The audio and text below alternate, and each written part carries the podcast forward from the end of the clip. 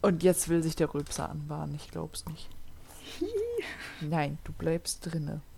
Innere Mitte finden, wegatmen. Ja, So Gut. viel dazu, wa? Hätten Dann, wir das ähm, geklärt. genau. Dann begrüße ich nicht nur den sich heranbahnenden Rülpser, sondern auch alle lieben Menschen da draußen an den Empfangsgeräten. Der meldet sich bestimmt nachher nochmal und sagt Hallo. Genau, dann können wir ihm einen Namen geben, aber solange wir nicht wissen, wie er heißt, stellen wir uns doch einfach mal vor. Mein Name ist Sophia Mein Name ist Sandra. und zusammen sind wir Grabgeflüster. Das ist für alle, die uns noch nicht kennen, ein True Crime Podcast der Krempelkisten Corporation GmbH, KKG und so weiter. Bedeutet einfach, wenn ihr uns schreiben wollt oder immer erfahren wollt, wann die nächste Folge rauskommt, schaut einfach mal bei unserem Instagram-Account Krempelkiste vorbei. Hier reden wir aber natürlich nicht über Instagram oder Kisten und auch nur teilweise über Rülpser. Nein, hier geht es um wahre Verbrechen rund um die Welt. Wir reden über grausame, interessante, aber auch abscheuliche Fälle, bei denen wir sowohl auf die TäterInnen und die Tat an sich eingehen, aber auch auf die Opfer und Hintergrundinformationen beleuchten, die man so vielleicht noch nicht gehört hat.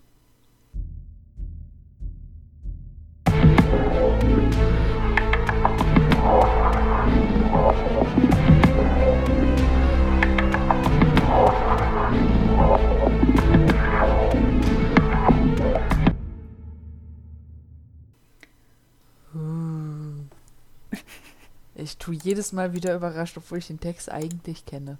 Naja. Ja, es ist immer so ein Surprise-Moment. Ne? Ja, so, hm, was sagt sie denn heute? Ach, Ach, Hätte ich immer drauf noch kommen können. Crime Podcast. Mensch, ach, verdammt. uns fällt auch nichts Neues ein, ne? Ja, doch, aber wir kommen nicht dazu, es zu machen. Das ist wahr. Es kommt mit der Zeit. Irgendwann. Richtig, wenn wir uns eingegroovt haben. Hm, Ist ja jetzt auch nur fast ein Jahr. Psst, das ist keinem aufgefallen. Psst. Es ist vor allem mir nicht aufgefallen. Es war auf einmal so ein. Ah, guck mal. Juni schon wieder rum. Ja, doch, doch schon so lange, ne? Nicht mehr lang und wir haben Jubiläum. Wundervoll. Ja. Aber ähm, damit wir Jubiläum feiern können, müssen wir auch ein bisschen arbeiten, wa? Ein Äh, bisschen. Das böse Wort. das böse Wort. Ja, aber es ist ja. Es ist ja Spaß und ein Hobby und damit ist es gleich viel weniger Arbeit, nicht wahr?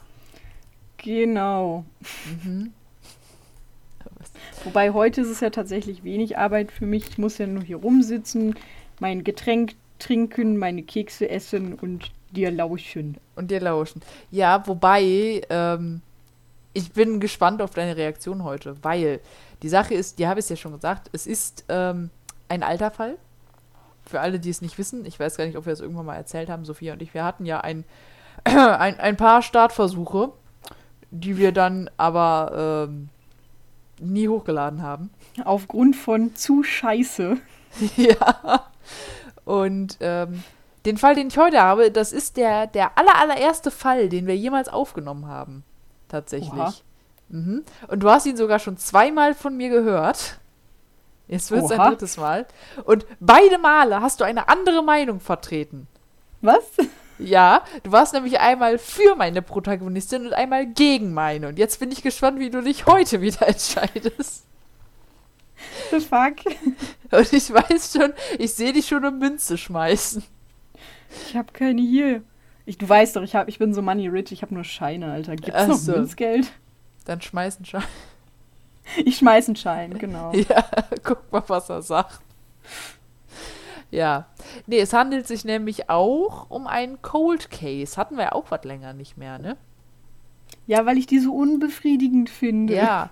Und es ist vor allen Dingen auch, weil ich habe festgestellt, wir sind ja auch ein bisschen sehr in, wie sage ich das, wir haben uns ein bisschen festgesetzt in so den letzten, ja, 50 Jahren, kann man schon nicht mehr sagen, das ist ja schon 2020, aber so in den letzten grob 100 Jahren, so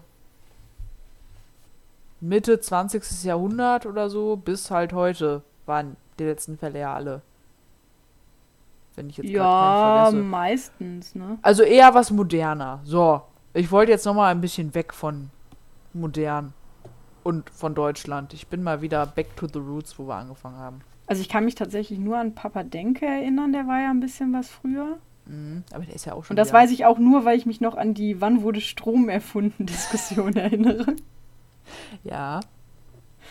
Nee, deswegen. Ähm, gehen wir heute mal ein bisschen zurück in der Zeit. Ach, und was mir auch aufgefallen ist, und ich entschuldige mich jetzt schon dafür, ich habe versucht, es ein bisschen auszubessern, aber ich habe dieses Dokument, was ich hier habe, vor gut anderthalb Jahren geschrieben. Und scheiße, habe ich scheiße geschrieben, ah. Ich habe ich hab mir das vorhin nochmal durchgelesen und mir gedacht, aua. Das ist ja schon Wie ein so ein. Aufsatz aus der vierten Klasse zu lesen. Ja. Und was ich auch interessant fand, aber war, ähm, dass mir das Ganze, wo ich es jetzt nochmal gelesen habe, eher vorkommt wie, wie ein Theaterstück oder wie so eine, so eine Aufführung. Aber das war halt wirklich passiert. So. Du verstehst gleich, was ich meine. Das ja, du, ist- du siehst mich verwirrt. Ja, ja, das Schöne ist halt, dir kann ich Fälle fünfmal erzählen, du vergisst sie halt nach geraumer Zeit wieder. Das ist total toll. Das ist korrekt. Ne? So, aber Eine dann meiner besten Eigenschaften. vergessen. Gut, aber dann will ich gar nicht länger weiter drum rumreden. Ich würde sagen, wir fangen einfach mal an. Ähm, und schauen, was heute passiert. Hey. So. Yay. Es war ein warmer Augustmorgen 1892 in Fall River, Massachusetts.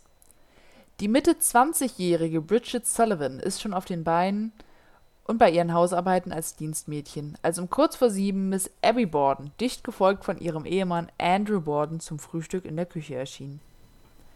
Der zu diesem Zeitpunkt 70-jährige Andrew Borden war Herr des Hauses, der in bescheidenen Verhältnissen aufwuchs durch die erfolgreiche Gründung einer Möbelfabrik und verschiedene Investitionen hatte er es jedoch zu einem gewissen Wohlstand gebracht.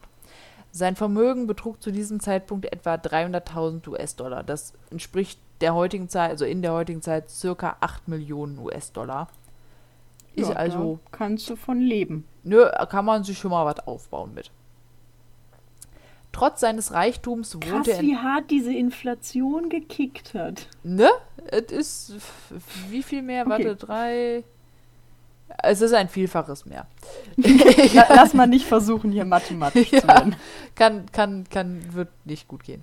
Trotz seines Reichtums wohnte er nicht in den wohlhabenden Vierteln der Gegend. Manche nannten ihn bescheiden, wenn nicht sogar geizig.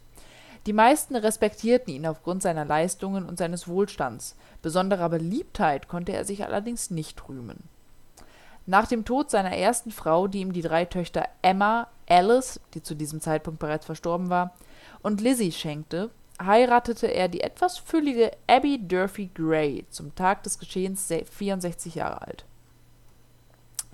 Nach dem Frühstück verließ Andrew die Küche und unterhielt sich im Wohnzimmer mit dem am Vortag angereisten Bruder seiner toten Frau. Dieser wollte in der Gegend Bekannte besuchen und war bei seiner Verwandtschaft untergekommen. Und kurz nach dem Gespräch machte er sich dann auch auf den Weg. Die Tochter Lizzie kam runter ins Erdgeschoss. Emma war an diesem Tag nicht im Hause. Während Bridget von ihrer Hausherrin die Anweisung bekam, die Fenster zu putzen und daraufhin ins Obergeschoss verschwand. Lizzie war an diesem Tag bereits 32 Jahre alt und ein aktives Mitglied der Central Congregational Church. Ich Sag das hoffe, dreimal schnell hintereinander. Nein, das werde ich nicht tun. Ich hoffe, ich spreche das richtig aus, vor allen Dingen, weil noch mehr Begriffe kommen. Ebenso unterrichtete sie Kinder von amerikanischen Einwanderern in der Sonntagsschule, war Kassenprüferin der Kirche, Mitglied der Women's Christian Temperance Union, der größten Frauenorganisation der USA zum Ende des 19. Jahrhunderts und gehörte der gemeinnützigen Ladies Fruit and Flower Mission an, die Kranke in Hospitälern mit Blumen und Obst versorgten.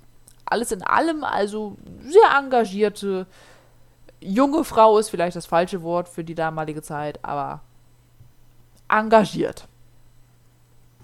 Ja, ich glaube auch damals war es mit 32 noch jung. Ja, aber noch Gerade wenn der. Vater 70 ist.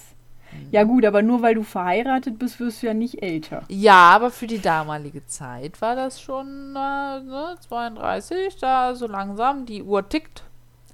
Tick, tack.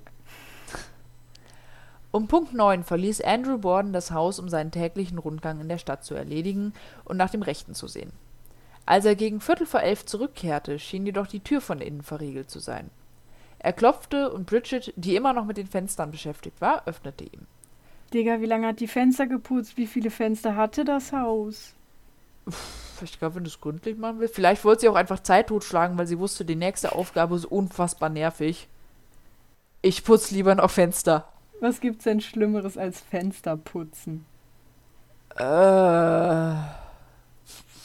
Weiß ich nicht. Badputzen. Also find mir fällt nichts ein. nervig. Ich weiß, dass ich in meiner Wohnung, in der ich ja knapp zwei Jahre gewohnt habe, da habe ich, glaube ich, zweimal Fenster geputzt. Ich möchte gar nicht zugeben, wie lange ich meinen schon nicht mehr geputzt habe. Der Anblick verrät einiges. Aber immer wenn ich die Motivation habe zu putzen, regnet's.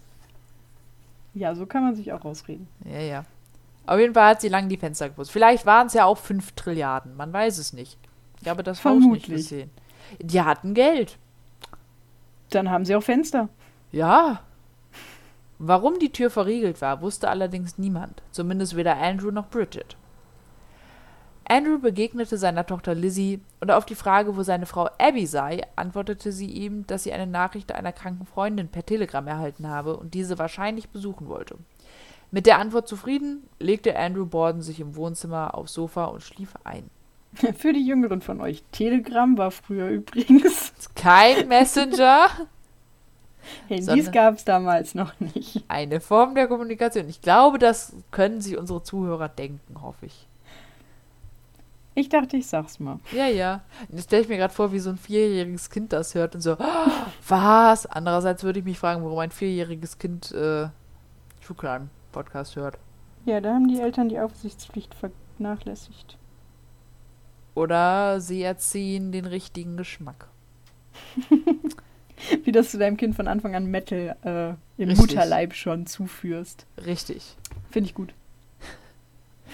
Beim Wegräumen ihrer Utensilien begegnete Bridget ebenfalls der Tochter Lizzie, welche ihr von einem Ausverkauf in einem Möbelhaus erzählte. Auf die Frage, ob sie sich das nicht anschauen wolle, antwortete das Dienstmädchen nur, sie fühle sich nicht wohl und wolle sich lieber etwas hinlegen. Nachdem sie alles weggeräumt hatte, begab sie sich also in ihr Kämmerlein im Dachgeschoss, doch Ruhe sollte sie dort nicht finden. Kurz nachdem sie sich auf ihr Bett gelegt hatte, hörte sie den Ruf von Lizzie. Come down quick, father's dead, somebody's come in and killed him. Und jetzt für alle, die kein Deutsch können. Ich Also kenne nicht. mindestens einen, der zuhört, der es nicht kann. Komm schnell runter, Vater ist tot. Jemand ist gekommen und hat ihn getötet. Auf Lizzies Anweisung läuft Bridget los, um den Hausarzt der Familie Dr. Bowen zu holen. Dieser war jedoch nicht im Haus, da er derzeit einen Hausbesuch bei einem anderen Patienten tätigte. Als sie erfolglos zurückkam, wurde sie daraufhin von Lizzie zu Freunden der Familie geschickt. Inzwischen wurde auch die Nachbarin Mrs. Adelaide Churchill darauf aufmerksam, dass in dem Haus in der Second Street etwas nicht stimmte. Auf die Frage, wo Lizzies Stiefmutter sei, antwortete diese nur, sie wisse es nicht. Mrs. Churchill bat an, ihren Hausdiener loszuschicken, um die Polizei zu benachrichtigen und ebenfalls den Arzt zu suchen. Hey, Letzteres ich dachte, die wohnen, die wohnen doch in einem nicht so krass reichen Viertel. Warum hat die dann einen Hausdiener? vielleicht gibt es zwei Leute, die nicht im krass reichen Viertel wohnen wollten. Okay, gut. Wer weiß. Letzteres war jedoch nicht mehr nötig, da Bridget ihn schon auf ihrem zweiten Rückweg angetroffen und informiert hatte. Zusammen betraten sie also das Haus und sahen den Toten auf dem Sofa liegend. Sein Gesicht von einem scharfen Gegenstand, vermutlich einer Axt, mit elf Schlägen entstellt worden, alle im Bereich zwischen Auge, Nase und Ohr. Die Nase war abgetrennt und ein Augapfel in zwei Hälften geschlagen.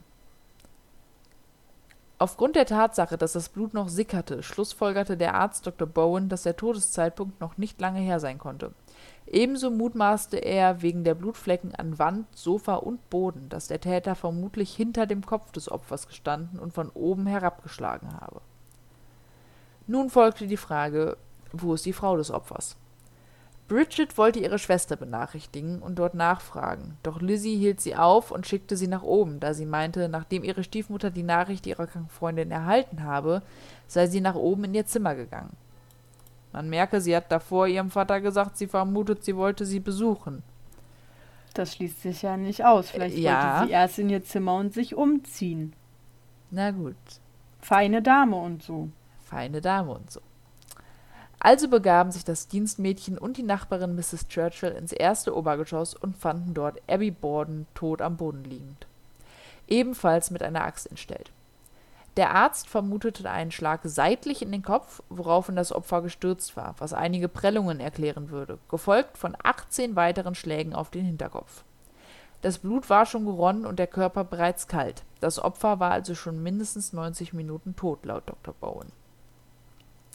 Und diese Tatsache gab etwas zu bedenken, da Lizzies Aussage, sie sei Freunde besuchen, zeitlich nicht mit dem Mordzeitpunkt passte.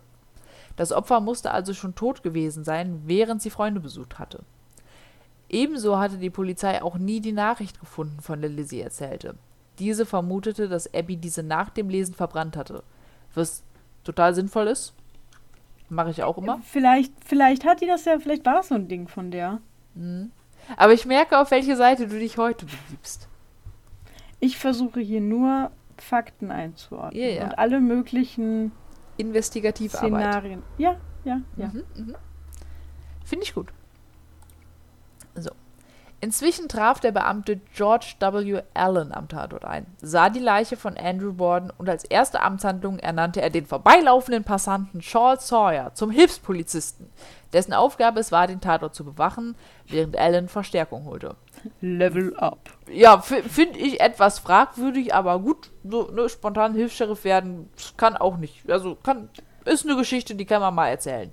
So. Du kannst ja auch bei einem Unfall oder sowas von irgendeinem Arzt oder sowas auch mal ganz schnell zum Hilfssanitäter ernannt werden, wenn er sagt, hier, komm mal her, halt mal hier die Infusion fest. Ja, ja gut, aber das ist ja, dann kriegst du strikte Anweisungen und dann kannst du die befolgen, aber es ist so ein, hier, du, du musst jetzt aufpassen, dass ja all, jeder bleibt, wo er ist und Das ist so äh, eine strikte Anweisung. und ich bin dann jetzt weg. Ja, aber weiß ich nicht. Aber gut. Ach. Andere Zeiten, andere Sitten, wa? Ja. So. Allen kam mit sieben weiteren Kollegen und dem Gerichtsmediziner William Dolan zurück. Gegen 15 Uhr ließ der Gerichtsmediziner die Leichen ins Esszimmer bringen und auf den Esstisch aufbahren, um mit der Obduktion Ja. zu beginnen. Wa- Aber Man nimmt, was man damals- hat, Sophia. Man nimmt, hatten was die man hat. damals noch keine, äh, wie heißen die? Äh, Räume? Man nimmt, was man hat. Unter anderem. isst man doch. Ja, aber dann bietet sich das ja an zum Aufschneiden. Weißt du, da liegen Messer, sind schon parat. Äh, nee, nein, nein, nein, nein, nein, nein, nein, nein. Okay. Unter anderem entfernte er die Mägen der Opfer, um diese nach Harvard zu schicken. Später wird ein Mediziner aus Harvard Veto einlegen und auch noch die Köpfe entfernen. Das spielt auch gleich nochmal eine Rolle, aber dazu eben gleich mehr. War das der richtige Moment, meinen Keks zu essen? Ich Ja. weiß es nicht. So, warum die Mägen? Dazu gehen wir noch mal ein paar Tage zurück vor eben den Tattag. Seit einigen Tagen klagte die ganze Familie bereits über Übelkeit und Erbrechen. Am Tag vor den Morden besuchte dann Abby den Hausarzt, da sie Sorge hatte, die Familie sei vergiftet worden. Die Untersuchungen brachten jedoch keine Ergebnisse. Als Dr. Bowen einige Zeit später dann Andrew Bowen aufsuchte und nach seinem Wohlergehen fragte, meinte dieser nur, dass es ihm gut gehe und er für diesen Besuch bestimmt nicht bezahlen würde. Ich frag mich, wie der Mann es geschafft hat, so viel Geld zu sparen. Hm. Die Mägen und deren Inhalt sowie die Milch im Haus wurden nochmal untersucht. Es wurden jedoch keine Giftrückstände gefunden. Man vermutete Hammelfleisch, das seit einigen Tagen auf dem Herd stand, als Ursache für die Übelkeit und das Erbrechen. Finde ich naheliegend. Ja. Ich frage mich auch, warum man Hammelfleisch mehrere Tage stehen lässt, aber gut, andererseits. äh, Doch, da sehe ich mich. Da siehst du dich. Ja. Aber du würdest es dann nicht mehr essen. Das ist korrekt, aber ich würde es halt stehen lassen. Yay. Interessant war jedoch, dass Lizzie ebenfalls am Vortag in einem Drugstore versucht habe, Blausäure zu kaufen. Dem Verkäufer erzählte sie, sie wolle einen Seehundfellmantel von einem Insektenbefall befreien. Der Verkäufer weigerte sich jedoch, ihr die giftige Substanz zu verkaufen. Zwei Zeugen sagten später, dass sie sie zwischen 10 Uhr und 11.30 Uhr in diesem Drugstore gesehen hatten. Lizzie streitete das alles ab, machte dabei jedoch abweichende Aussagen. Zuerst sagte sie nur aus, dass sie den Drugstore nicht besucht habe, später meinte sie jedoch, das ganze Haus den ganzen Tag nicht verlassen zu haben. Der Antrag der Zeugenaussage des Drugstore-Verkäufers wurde jedoch als zu irrelevant abgelehnt. sodass die Geschworenen später bei Gericht von diesem Vorfall gar nichts mitbekamen. Aber ich finde es auch schön, wenn dir gesagt wird, ja, deine Aussage ist zu irrelevant. Die beachten wir Du nicht. bist, du bist zu unbedeutend. Mhm. So, und jetzt eine Zwischenfrage an dich, beziehungsweise generell an alle, weil ich, ich will Theorien hören. Das würde mich interessieren. Schreib die ruhig mal in die Kommentare und von dir möchte ich sie jetzt hören. Hast du eine Idee, was passiert ist oder sein könnte? Ich habe mehrere. Also, Okay. tun wir jetzt mal so, als wäre ich auf Lizzies Seite. Okay. Weil ich nehme an, dass du sie verdächtigst, weil sonst wäre das mit der Blausäure ja nicht erwähnt worden. Mhm. Und mit diesen ganzen Ungereimtheiten und so. Guck Mhm. mal, wenn jetzt meine Mom mir sagt, ey, ich habe hier gerade ein Telegramm gekriegt. Ich habe eine WhatsApp-Nachricht von meiner Freundin, die ist krank, die gehe ich jetzt besuchen. So, und dann geht die die Treppe hoch. Dann wäre meine Idee, okay, die geht jetzt halt kurz die Treppe hoch, zieht sich vielleicht noch was anderes an und dann ist die weg. Weil mich dann jemand fragt, wo ist deine Mutter, würde ich nicht sagen, die ist gerade hochgegangen und danach zu ihrer Freundin, sondern ich würde halt einfach sagen, die ist zu ihrer Freundin. Mhm. Ich würde das komplett auslassen, dass sie davor hochgegangen ist, weil das ist ja eine irrelevante Information in dem Moment. Mhm. Meiner Meinung nach. So. Ähm, wenn ich eh schon merke, ich bin in so einem, also mein, mein Vater wurde gerade auf sehr eklige Art und Weise ermordet, meine Stiefmutter auch, und jetzt liegen die beide aufgeschnitten in meiner Küche. Und dann fragt mich jemand, hast du eventuell versucht, eine Substanz zu kaufen, mit denen du die beiden umbringen könntest? Würde ich auch sagen, nein, ich habe das Haus überhaupt gar nicht verlassen. Mm, mm, nein, überhaupt nicht. Mhm. Einfach weil ich Panik hätte. Wobei ich gar nicht weiß, ob das quasi in dem Moment gefragt wurde. Ja, aber ich glaube, das so kam halt erst später vor Gericht. Ja, eben. Die wird ja wissen, dass sie angeklagt ist. Und dann würde ich, glaube ich, auch so dumm sein und erstmal behaupten, nein, ich war überhaupt gar nicht draußen und einfach darauf hoffen, dass sich keiner an mich erinnert, als zu sagen, ja, ich war da, ich habe schon versucht, eine giftige Substanz zu holen, aber die war halt nur für meinen Mantel. Das glaubt mir ja keiner. Ja. So, also ich kann schon, also ich fände es jetzt nicht so, oder momentan sehe ich die Beweislage nicht so, als dass ich sagen würde, das war die definitiv. Mhm. Zumal man auch sagen muss, ich weiß nicht, wie viele von euch schon mal mit einer Axt um sich geworfen haben. Das ist verdammt anstrengend. Also eine Axt zu schwingen ist verdammt anstrengend. Und dann, wie oft war es beim Vater? 17 Mal, 18 Mal? Äh, ich glaube beim Vater elf Mal und bei der Mutter dann insgesamt 19 Mal. Eben, so. Und eine Axt so oft zu schwingen, das erfordert echt Kraft. Mhm. Also probiert das ruhig mal zu Hause aus. Wenn ihr mal so eine Axt rumfliegen habt, passt nur auf, dass nicht irgendwer in der Nähe ist. Nein, also wir haben ja, äh, wir machen ja immer mal Holz. So klar, wir haben Mhm. dafür eine Schneidemaschine und so ein Shit. Aber ich habe das halt früher auch immer mal versucht, das mit so einem Axt. Digga, ich krieg das nicht durch. ich krieg diesen verflucht schönen Holzblock nicht mit einer Axt durch, weil es so anstrengend ist. Mhm. Und bei einer 32-jährigen Frau, ja, ich weiß, Klischee und so, aber Frauen sind nun mal jetzt nicht das starke Geschlecht, die ja auch keinen Job hat, wo sie sich körperlich irgendwie trainieren wird, Weiß es vielleicht, ist die Bodybuilderin? glaube ich nicht. Digga, die, die gibt Blumen in Krankenhäuser. Ich glaube nicht, dass sie Willst du gerade sagen, dass trainiert ist. Bodybuilder das nicht machen können? Genau das will ich sagen. Boah. Nein, aber du, du verstehst meinen Punkt. Ja, ja, du? ich verstehe deinen Punkt. Sie ist halt körperlich nicht trainiert und dann ist so eine Kraftanstrengung schon enorm. Äh, dann bei so einer Tat müsste die Kleidung danach komplett blutig sein. Wenn das halt eh schon so rumgespritzt hat. Oh, da komme ich später noch zu. Okay, dann fehlt mir das Motiv. Okay, klar, könnte Geld sein. Das fände ich mir, wäre mir persönlich zu langweilig. äh, zumal ja auch, also ich meine, klar, natürlich ist das Motiv Geld immer schön, aber unterm Strich, sie ist 32 Jahre alt, wohnt bei Papa und kann da ihr Leben chillen. So, warum sollte ich das ändern? Der Typ ist 70, der nippelt eh in den nächsten 10 Jahren ab. So what?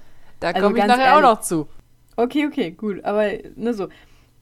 Auf der anderen Seite, was gegen sie spricht, das sieht ja nach einem äh, Overkill aus. Und das hat ja Mhm. meistens dann eine emotionale Bindung zu dem Opfer. Mhm. Auf der anderen Seite gab es damals bestimmt auch schon psychische Störungen. Mhm. Was aber gegen die Theorie spricht, dass es halt irgendein Wahnsinniger war, ist halt, dass da so lange Zeit zwischen den Morden liegt. Ja. Also das müsste ja dann jemand gewesen sein, der da reingekommen ist. Dann hat er erst die Frau getötet. Dann hat er sich gedacht, ja, jetzt chill ich mich hier 90 Minuten hin und dann töte ich den Mann. Was aber auch sein kann. Mhm. Weil vielleicht Erstmal ein Käffchen trinken. Nee, auch so, so du hast halt gerade irgendwen getötet, dann guckst du dir das halt noch ein bisschen an, so weil du bist ja krank im Kopf. Keine Ahnung, was weiß ich, wie kranke Leute denken. Mhm. So kann ja sein, dass der da halt wirklich komplett fasziniert von war. Ich sag jetzt eher, weil ich Klischees mag. Ähm, weil die Statistik da einfach für mich spricht. so. Ähm, vielleicht war es auch eine Frau, aber da ist wieder diese Axt ist schwer Theorie, die mich davon abhält. Ähm, also das spricht halt auch wieder dagegen.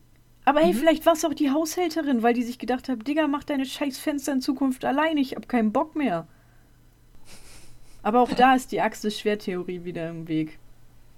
Ja. Vielleicht, vielleicht war es ja der Bruder von der verstorbenen ersten Frau, weil er sauer war, dass er danach eine neue Frau geheiratet hat. Quasi die Rache aus dem Grab. So über dem Bruder. Ja, Ja. Okay. Ich gebe dir mal noch ein paar Aspekte mehr. okay. Okay. Ich Also, nehme mir noch einen Keks. tun sie das. Ähm, man muss dazu sagen, ne, wir sind ja 1892. Polizeiarbeit damals und heute ist ja doch auch ein bisschen anders. Und ich Hm. glaube, Stimmt. Warte, lass mich kurz auskauen. Ich habe nämlich noch ja, Mhm. Was für meine äh, Psychokiller-Theorie spricht. Klar, der Arzt hat jetzt gesagt, da liegen 90 Minuten zwischen. Aber ey, vielleicht hat der Arzt sich halt auch einfach geirrt. ja, So wie du, ne, deswegen komme ich gerade drauf, wo du sagtest, die Polizeiarbeit war noch nicht so weit, die Medizin war auch noch nicht so weit wie Ja. jetzt. Nee. So, ich weiß nicht, wie gut die damals waren in diesen Todeszeitbestimmungen. äh, ja, das, ist- das würde mich, warte, das lässt sich doch Vielleicht war es oben halt auch kälter als unten, deswegen Blut war der Leichnam schneller gewonnen. kalt. Wie lange tot? Vielleicht war unten in dem, in dem Zimmer, wo der Papa lag, noch ein Kamin. Das hat schön gebollert. Dann wird der Leichnam ja auch nicht kalt. So, meine erste Leiche habe ich ja an einem Tag gesehen, wo es 37 Grad war. Die ist auch nicht kalt Äh. geworden.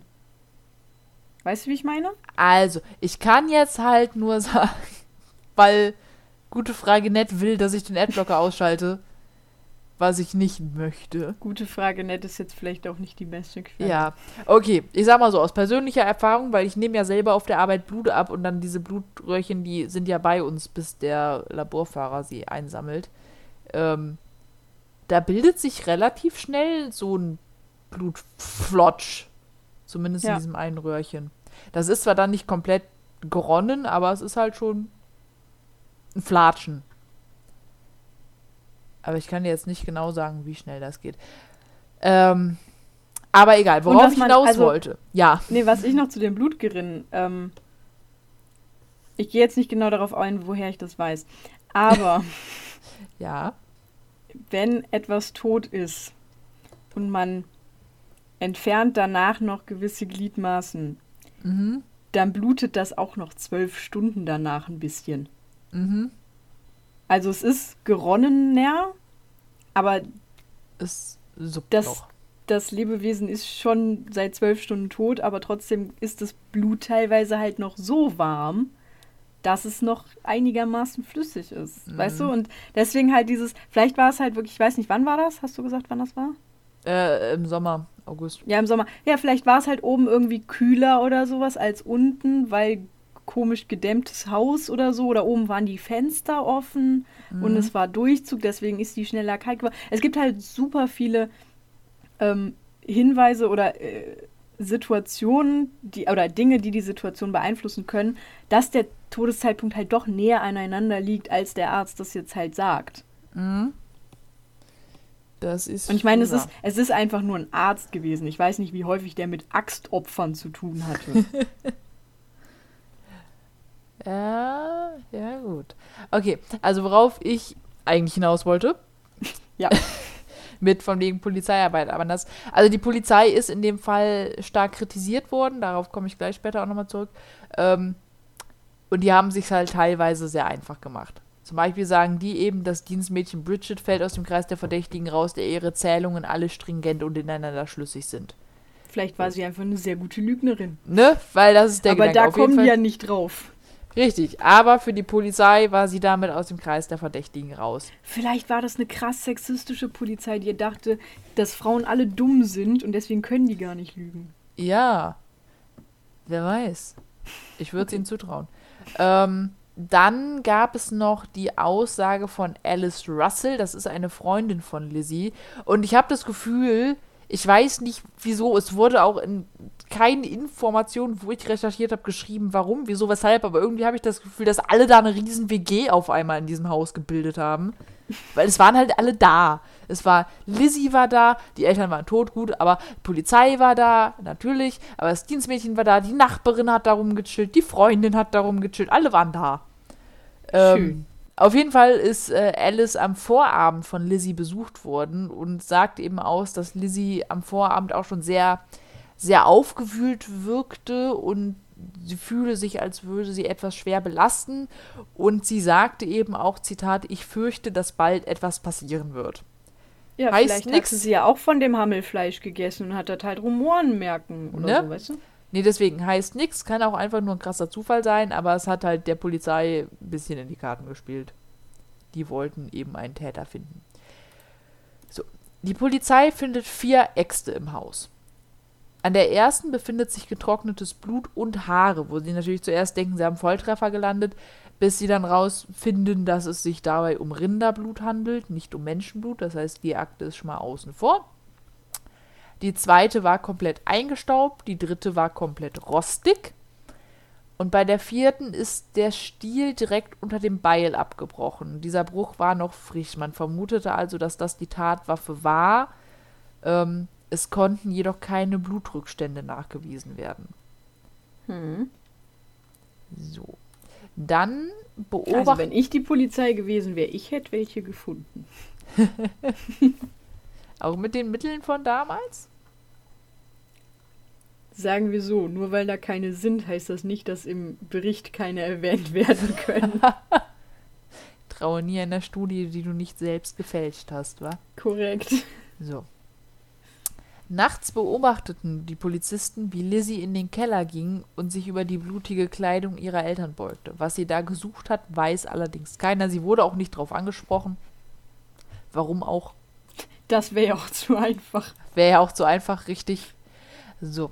Und dazu kamen eben noch Lizzies verdrehte Aussagen, wo man sagen muss, ne, gut, einerseits Eltern gerade brutal ermordet worden. sagen, äh, Da bist du, bist du vielleicht ein bisschen wirr im Kopf und man weiß ja, wie das Erinnerungsvermögen auch manchmal spielt. Andererseits, wie verhielt sie sich in Anführungszeichen doch auch auffällig, weil sie eben dafür, dass ihre Eltern so brutal getötet wurden, ziemlich ruhig und gelassen war. Ja, aber jeder trauert anders. Vielleicht hatte die das noch gar nicht so richtig realisiert. Ja. Das gibt's ja auch, dass Leute da so völlig paralysiert und ruhig wirken Mhm. Und und erst eine Woche oder zwei oder drei Wochen danach einen kompletten Zusammenbruch haben. Ja. Weil du dann erstmal realisierst, die Person ist jetzt wirklich weg. Für immer. Die kommt nicht mehr wieder. Lizzies verdrehte Aussagen. Da hätten wir zum einen eben diese Notiz, die nicht gefunden wurde und dass die Aussage des Besuches zeitlich nicht passt. Das hatten wir ja eben schon erläutert. Uh, da hätte ich auch noch was zu. Ja, dann hau raus, jetzt ist die Gelegenheit. Vielleicht gab es diese Notiz gar nicht. Vielleicht hat die Stiefmutter einfach gelogen. Möglich ist auch das. So, vielleicht wollte die zu ihrer Affäre, weil sie den Typen nur Mhm. wegen des Geldes geheiratet hat. Und meint dann, ja, ja, meine Freundin ist krank, ich gehe mich mal kurz umziehen. Das würde dann auch noch wieder dazu passen, weißt du? mhm. Und dann gehe ich die besuchen. Mhm. Na gut. So. Ich meine ja nur, ich will ja nur, ne, so. So.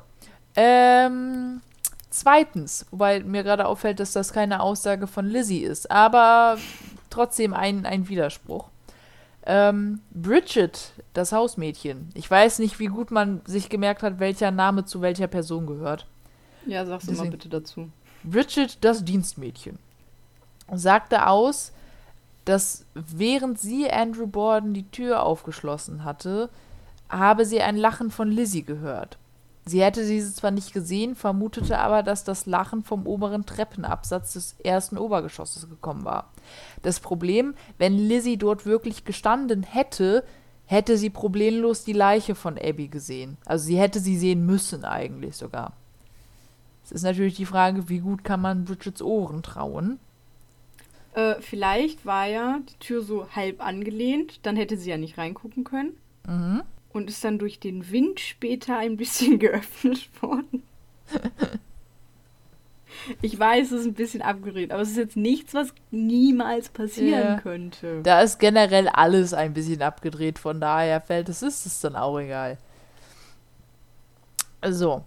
Ähm, drittens. Sie behauptete, zu dem Zeitpunkt, als ihr Vater zurückkam, sie sei in der Küche gewesen und habe Taschentücher gebügelt. Früher waren die noch aus Stoff für alle, die sich jetzt wundern, warum mein man Opa hat so bügelt. eins noch. Ja. So, später sagte sie, sie habe Illustrierte gelesen und als ihr Vater kam, habe sie ihm die Stiefel ausgezogen und geholfen, Pantoffeln anzuziehen. Die Leiche auf dem Sofa hatte allerdings noch Stiefel an. Wo man jetzt Ja, aber auch gut. sagen kann, gut, vielleicht. Mit einem anderen ne, Tag verwechselt, mein Gott. Richtig. So.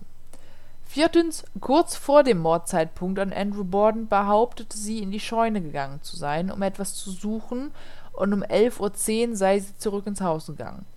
Zeugen haben sie jedoch um 11.03 Uhr bereits zurückgehen sehen, und als die Polizei sich in der Scheune umsehen wollte, bemerkten sie eine dicke Staubschicht am Boden, in der laut Polizei Lizzie Spuren hätte hinterlassen müssen, wenn sie dort etwas gesucht hatte.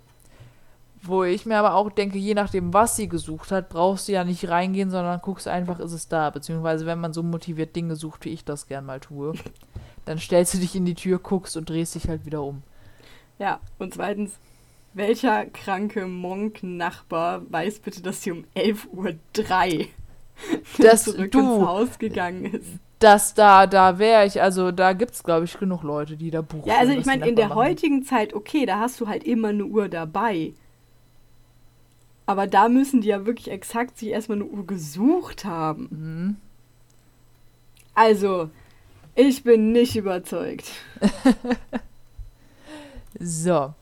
Ähm, genau, trotz all dieser Aussagen und des, in Anführungszeichen, was ich ja eben schon meinte, auffälligen Verhaltens, dass sie eben so rücken gelassen war, hatte niemand Lizzie genauer in Augenschein genommen, da sie sich nicht wohlfühle. Was dazu geführt hat, dass an der Polizeiarbeit eben starke Kritik geübt wurde. Ebenso die Tatsache oder ebenso aufgrund der Tatsache, dass der Tatort erst zwei Tage nach der Tat genauer untersucht wurde. Wo man auch sagen kann, ja gut, da kann man verstehen, dass die Leute ein bisschen angemoppert werden. Ja gut, aber jetzt mal im Ernst, so heutzutage wäre das scheiße, aber früher, was hättest du denn da gefunden, wenn du gesucht hättest? Ja. Ja gut, aber hat eben zwei Tage Zeit gegeben, um äh, Beweise zu vernichten. Naja. Ähm, was für Beweise? Also, der Beweis? ja, was für Vielleicht Beweise? ein fettes Schild, wo drauf steht, ich bin der Mörder gezeichnet, so und so. das Übliche, was man an so Tatorten findet. Duh. Stimmt, passiert mir regelmäßig. Ja. Lässt auch über deine Etiketten fallen, ne? Ja, ich weiß gar nicht, warum die Polizei da häufig so ein Problem mit hat. So. Die Polizei geht von einem Insiderjob aus. Dafür gibt es auch verschiedene Anhaltspunkte. Zum einen eben, weil kein gewaltsames Eindringen in die Wohnung stattgefunden hat. Die Tür war ja auch von innen abgeschlossen, nicht von außen. Es gab keine Kampfspuren. Der Täter konnte sich also problemlos annähern, was für ein Vertrauensverhältnis spricht, wo man jetzt sagen muss, gut, der Vater war am Schlafen, aber bei der Mutter, ne, so. Ähm, die Mutter wurde getötet, die Tochter und das Dienstmädchen sind verschont geblieben und der Vater wurde getötet. Heißt, es gab also einen bestimmten Grund, warum eben genau diese beiden Personen getötet wurden. Und eben weil es ein Overkill war, da hatten wir ja schon mal vor x Folgen drüber gesprochen, dieses übertriebene Töten, ähm, was wohl auf viel Hass und Wut gegen die Opfer schließen lässt. Nennen wir es viele Emotionen. Viele Emotionen. Oder man ist krank im Kopf, aber wahrscheinlich eher viele Emotionen gegenüber den Opfern. So. Am Abend des 6. Augusts wird Lizzie als tatverdächtig erklärt, bleibt jedoch erstmal auf freiem Fuß. Am nächsten Morgen, also nachdem Lizzie als tatverdächtig erklärt wurde, sieht Alice, ihre Freundin, wie gesagt, scheinbar haben die da eine WG gegründet, ich weiß es nicht, wie Lizzie ein blaues Kleid verbrennt, angeblich weil Farbflecken drauf waren. Aber an dem Tag, wo ihre Eltern getötet wurden, hatte sie wohl auch ein blaues Kleid an. Okay, aber auch das kann ich erklären. Mhm. Ich fühle mich gerade so, als müsste ich so. Ich kann das erklären. Also gut. Vielleicht ist Farbe drüber gefallen, man weiß es nicht. Nein, aber auch so, also ich weiß nicht, ob ich so machen würde, ich will mich da gar nicht reinversetzen, aber ähm, vielleicht hat das wirklich so ein emotionales Ding, so dieses, das ist das Kleid, in dem ich meine Eltern tot gefunden habe und ich will mhm. das einfach nie wieder sehen. Und ich will damit irgendwie abschließen mit diesen Bildern, die ich auch im Kopf habe. Und dann ist das so eine Art rituelles Verbrennen, aber will ich jetzt vielleicht anderen nicht unbedingt erklären, weil das ist halt auch einfach eine emotionale Geschichte und das ist auch einfach meine Sache. Mhm. Und dann Weiß ich, ja, waren Farbflecken drauf. Ja gut, aber das würde ich vielleicht vom Timing ein wenig anders timen. Ja, aber ganz ehrlich, wenn, wenn ich meinen Vater gefunden habe, wie er da irgendwie mit so einem Gesicht, was du nicht mal mehr erkennen kannst. Aber machst du es dann wirklich an dem Tag, nachdem du als tatverdächtig erklärt wurdest? Ja, weiß ich nicht. Vielleicht, ja. Mhm. Naja, auf jeden Fall ist das die Aussage, die die Grand Jury überzeugt. Was ist Ach, die Grand Jury? Was? Fra fragen wir uns alle. Fragen wir uns alle. Ähm, so, ja, Lizzie wird am 8. August dem Haftrichter vorgeführt und dieser sagt, die Grand Jury muss entscheiden. Die Grand Jury ist ein reines Schöffengericht, das wird wohl auch heute noch in den USA häufig genutzt. Ähm, und dieses Schöffengericht, die fällen kein Urteil, also die verurteilen dich nicht, die entscheiden nur, ob die Ermittlungsergebnisse ausreichen, um eben ein Verfahren vor Gericht einzuleiten. Ach, wie eine Art Haftrichter quasi. Ja, quasi. Dass halt gesagt wird, so, hey, ihr habt, also damit eben nicht gesagt wird, so, ihr habt keinerlei Beweise, was wollt ihr hier erreichen, wir lassen es. So nach dem Motto. Mhm. Findet okay. erstmal Indizien. Nach dem Motto. So. Ja, oder gleich Beweise, ne? Ja. Normalerweise wird dabei auch eben nur die Anklageseite angehört. In diesem Fall war das aber anders, denn der Staatsanwalt hat den Verteidiger explizit aufgefordert auszusagen. Und ähm, ja, generell, also diese Aussage mit diesem blauen Kleid, das verbrannt wurde, war eben ausschlaggebend dafür, dass die Mordanklage zugelassen wurde und äh, es zu einem Prozess kam. Lizzie ist am 11. August erstmal dann in Haft gekommen und dann kam es zum Prozess. Was glaubst du, wie es ausgeht? Naja, wenn es ein Cold Case ist, würde ich mal sagen, sie ist nicht verhaftet Ach, ja, stimmt. worden. Ich hätte nicht spoilern dürfen am Anfang, wa? Verdammt. Schön clever, hm? Ja, ja, ja. So. Ähm, die Auswahl der Geschworenen bestand aus zwölf Farmern und Geschäftsleuten. Beim Eröffnungsplädoyer gab es einen kleinen Zwischenfall. Ähm, und zwar wirft der Verteidiger ein Kleid, was wohl ein Beweismittel ist, auf den Tisch. Und dabei verrutscht ein Tuch und darunter liegen die Schädel der Opfer die eben dieser eine Harvard Doktor Mensch Arzt da äh, noch angefordert hatte. Und als Lizzie das sieht, wird sie bewusstlos. Man muss also pausieren, bis sie wieder zu Bewusstsein kommt. Dann ähm, geht es halt weiter. Die Schädel wurden in der Zeit eben beseitigt. Klingt so, als hätte man sie weggeschmissen, aber weggelegt. Weggelegt, Dankeschön. So. Es gab verschiedene Zeugenaussagen, unter anderem eben vom Richard, dem Dienstmädchen, die aussagt, dass das Verhältnis zu der Stiefmutter eher distanziert war. Also Lizzie sagte wohl nicht Mutter zu ihr, sondern Mrs. Borden. Ähm, die haben alle selten zusammen gegessen und Lizzie unterstellte ihrer Stiefmutter wohl auch des Öfteren Geldgier und das wäre der einzige Grund, warum die Stiefmutter ihren Vater geheiratet hatte, eben wegen dem Geld. Wegen des Geldes. So. Und ähm, dann kam natürlich auch die Frage nach dem Motiv. Das ist ja vor Gericht normalerweise, ja, es ist schon auch von Bedeutung, aber es geht ja eigentlich eher darum, wurde jemand umgebracht und wenn ja, wie wurde er umgebracht? Und die Frage nach dem Warum ist ja eher so nebensächlich, sag ich mal. Naja, das macht ja schon den Unterschied aus zwischen zum Beispiel Totschlag und Mord ja, aber es ist. Du weißt, was ich sagen will. Ja, das klärt man halt vielleicht als letztes, aber es ist halt nicht unwichtig. So. Genau, beim Indizienprozess war es dann aber eben so, dass du die Geschworenen. Was habe ich hier aufgeschrieben? Bei einem Indizienprozess mussten die Geschworenen überzeugt werden. Ach nee, wow. you don't say, Sandra, you don't say. Aber okay. Ähm, genau, die Geschworenen mussten überzeugt werden, dass Lizzie ein Motiv hatte.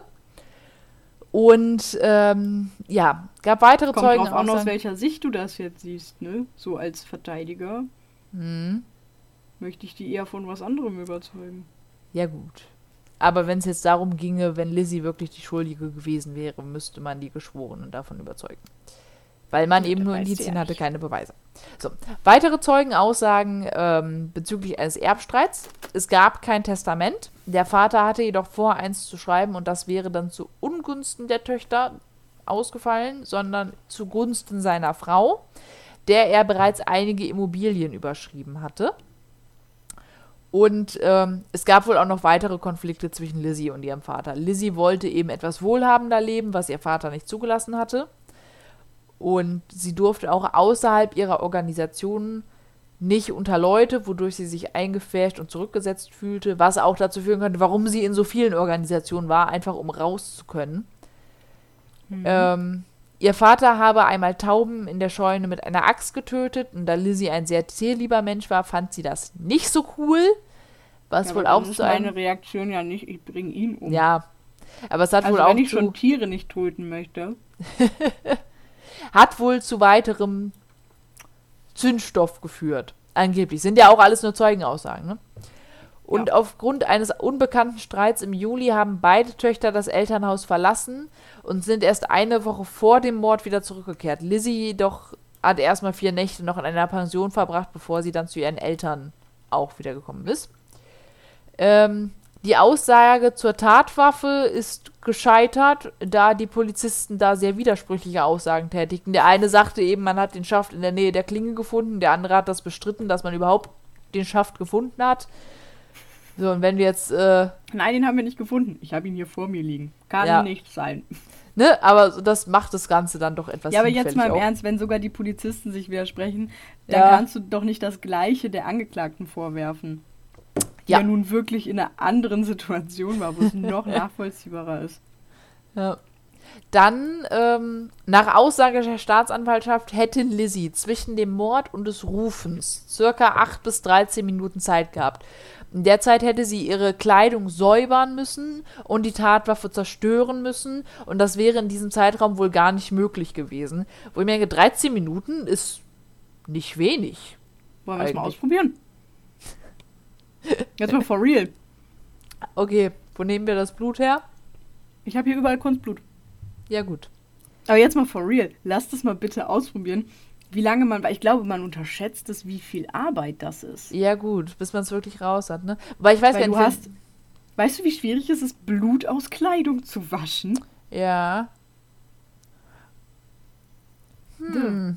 Ich glaube, du brauchst länger als 13 Minuten. Also außer du ziehst dich wirklich nur kurz um, aber selbst dann, du hast ja überall Blutspritzer Mhm. im Gesicht, vielleicht in den Haaren. Krieg das mal aus den Haaren in 13 Minuten. Wir machen das mal. Wir stoppen mal die Zeit. Wir versuchen das mal. Wobei, also bei der Axt können wir ja vielleicht sagen, die ist vielleicht auch beim Overkill kaputt gegangen. Kann ja sein. Wenn du mit so viel Wucht permanent reinhaust, vielleicht war es eine alte Axt. So, das, das würde ich, ne, kann der Hilfe, aber ja, das ist, absolut. aber Kleidung säubern. Wie lange brauchen wir? Machen wir ein Selbstexperiment, finden wir raus. Werden Und auch wir, eine kaputte Axt musst du wegtun. zumindest musst du dafür sorgen, dass die Blutspuren nicht, äh, nicht mehr drauf sind, wenn es wirklich diese eine Axt war, die sie gefunden haben. Ja. Gut. Und krieg mal Blut von Holz. Das ist scheiße. Okay, also was muss jetzt, muss jetzt in den 13 Minuten geschafft werden? Axt Die- sauber machen, Klamotten Also- mindestens wechseln oder auch sauber machen? Säuberung der Kleidung plus Zerstören der Tatwaffe steht hier. Ja, Säuberung der Kleidung, ey. Das, also wechseln gehe ich mit, aber säubern. Ey. Ja. Die ist ja vor allem danach nass. Also, Mhm. du kriegst ja Blut nicht anders raus als durch Wasser. Das kannst du ja nicht wegbürsten. Also, das Mhm. äh, geht ja katastrophal schief. Und es gibt einen Grund, dass wir hier, wenn wir schlachten, extra Schlachtkleidung dafür anziehen, weil du die Scheiße halt nicht rauskriegst. Ich glaube, das ist in 13 Minuten nicht machbar. Wir finden es raus. Das würde Ja. mich jetzt interessieren.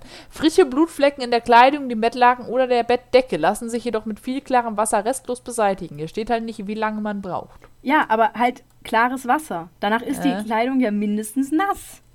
Das ist wohl wahr. Das wäre doch aufgefallen. Trotzdem, das interessiert mich. Wir finden das raus. Ja, ja, wir kriegen das, wir kriegen das raus. Wir werden berichten. Ist die Frage, wie verhält sich jetzt Kunstblut oder müssen wir an richtiges Blut rankommen? Denn sonst warten wir, bis das nächste Mal geschlachtet wird und machen es Ganz dann. ehrlich, wie viel Blut brauchen wir? Weil sonst könnten wir was von Justus nehmen. Ich bringe Butterfly, also die, die Nadel, nicht das Messer. Ich wollte gerade sagen, Sandra. Weil der, der liebt das, der lässt sich total gerne Blut abnehmen. Ja? Ja, ja, der macht das voll gerne.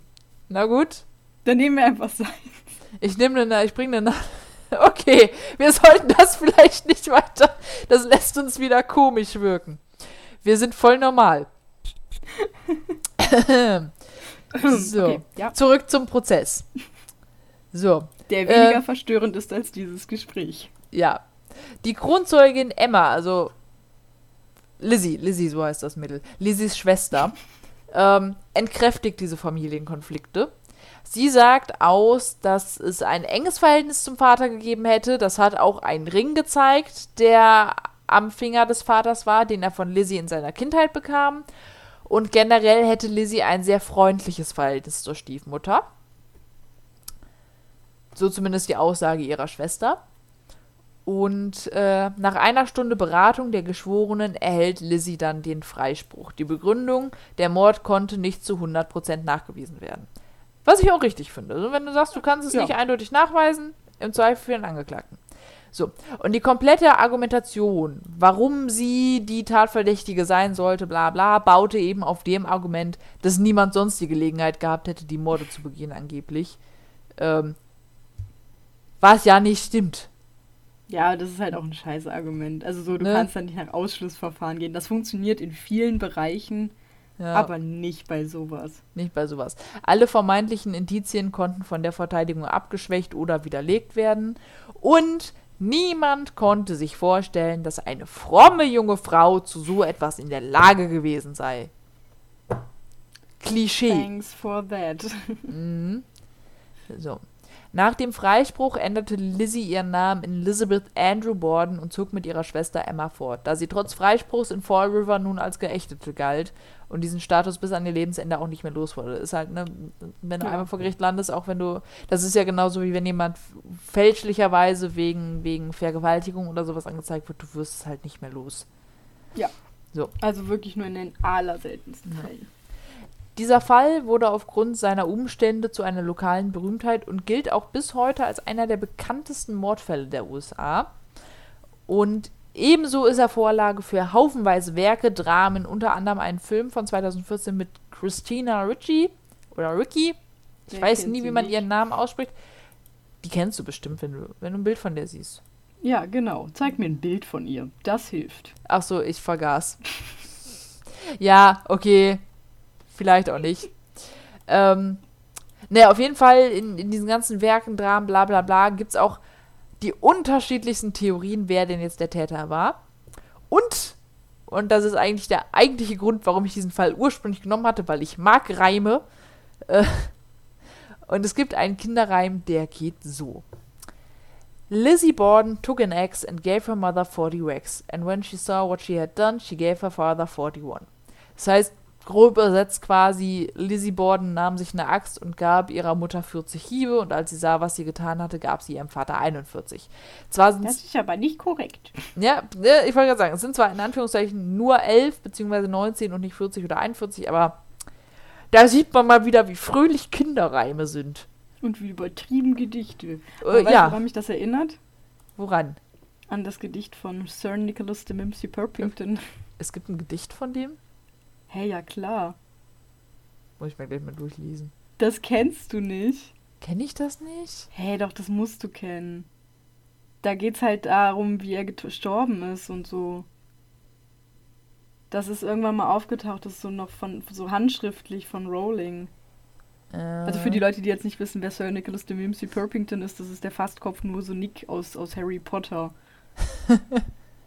und da gibt's halt ein Gedicht und da ist halt auch irgendwie so, dass es irgendwie 37, glaube ich, Axthiebe gebraucht hat und sein Kopf war halt immer noch da. Ja, aber hat er das nicht mal so erzählt? Ich wollte sagen, 37 Schläge mit einer stumpfen Axt. Da hat er sich doch beschwert, warum er da Ja, nicht ja, für die Jagd der Aber es Kopflosen- gibt, es gibt ein Gedicht. Das hat es halt nicht ins Buch geschafft, weil es wohl nicht zu kinderfreundlich ist. Es ist so lustig. ja, okay. Weißt du, was auch lustig ist? Wie weit wir abschweifen? Ja, und ein Darwin Award. Ach, sind wir schon fertig? Ja, ich bin, der, der Fall ist abgeschlossen. Ach so, okay. Ist halt Hm.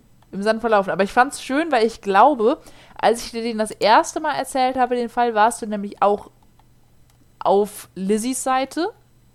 Mhm. Und als ich ihn dir dann ein zweites Mal erzählt habe, warst du gegen Lizzie, weil du gesagt hast, du kannst nicht zweimal die gleiche Meinung vertreten. Das geht nicht. Das ergibt Sinn. Ne? Und jetzt bist du wieder pro Lizzie. Ja. Passt, passt in die Schiene. Das heißt, wenn, die- wenn wir die Aufnahme jetzt auch wegschmeißen und es nochmal aufnehmen, bist du vielleicht wieder gegen Lizzie? Ich weiß nicht. Ich finde es schwierig. Bitte nicht.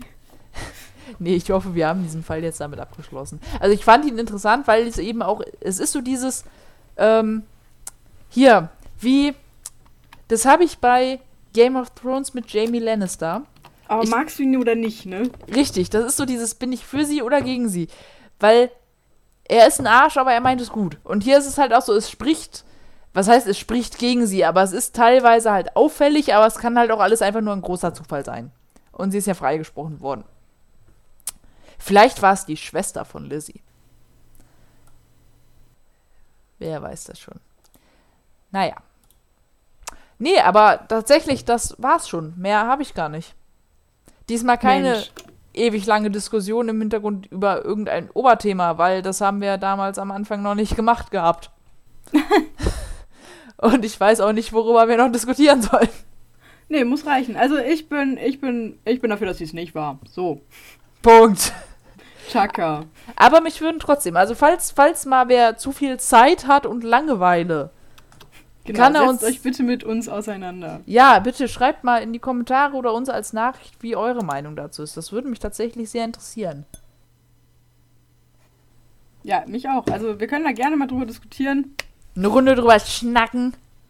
genau, setzen wir uns mal abends hin, ne, mitten im Feierabend, Wasser. Ja.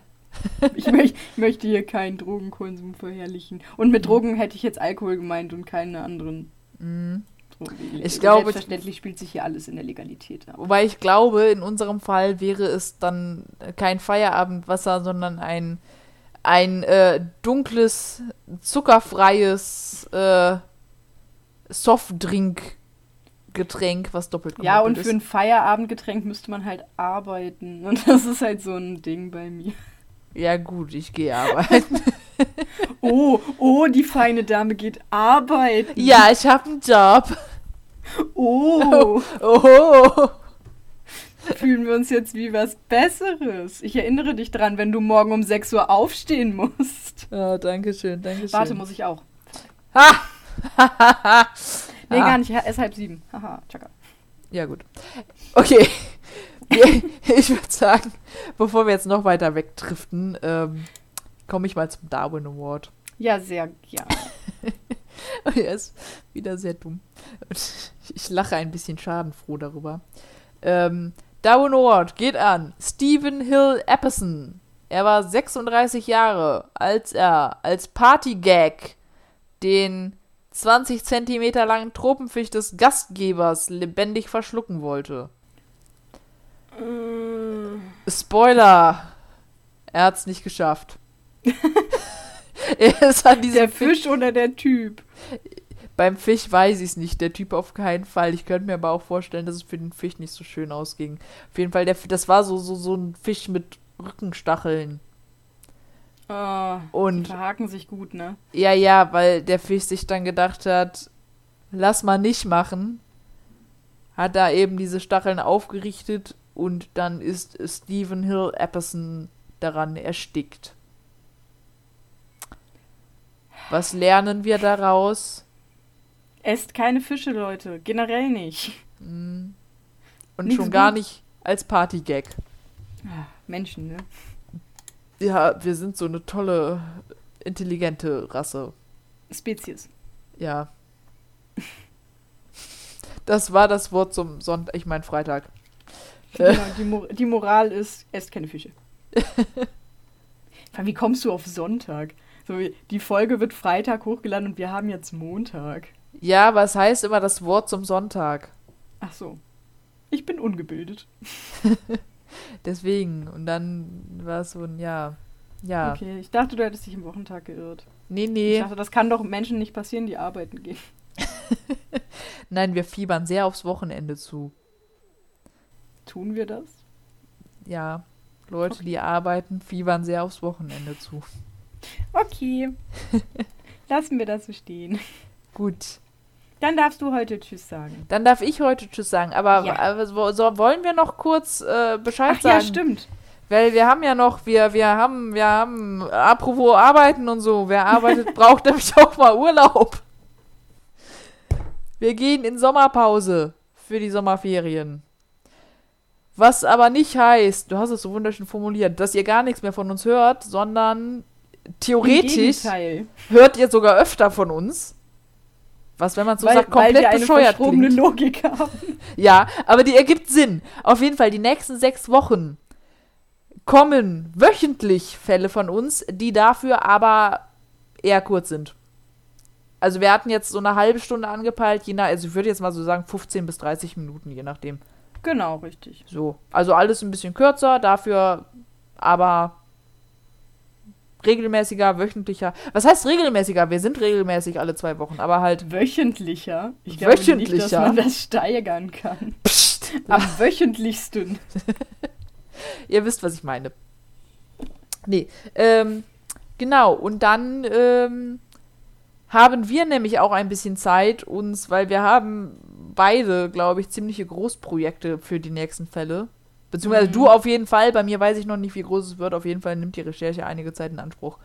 Ähm, und man will ja auch mal ein bisschen entspannen. Ja, ich bin im Urlaub zweieinhalb Wochen. Mhm. Ich nicht, immer aber trotzdem, trotzdem ist es auch mal nett, nachmittags zu Hause sein und nichts zu machen. Hm. Deswegen. Naja, Nee, auf jeden ja. Fall, also ab nächster Woche, also der nächste Fall kommt dann nicht in zwei Wochen, sondern schon in einer, dafür aber halt ein etwas kürzerer. Genau. Genau. Und ähm, dann geht's eben nach den NRW-Sommerferien wieder im normalen Tonus weiter. Genau. Jo. Dann ähm, schließen wir jetzt und ich sage noch äh, guten Morgen, guten Mittag, guten Abend oder gute Nacht, je nachdem, wann ihr uns hört. Und wir hören uns beim nächsten Mal. Das ist doppelt gemoppelt. Wenn es wieder heißt Grabgeflüster.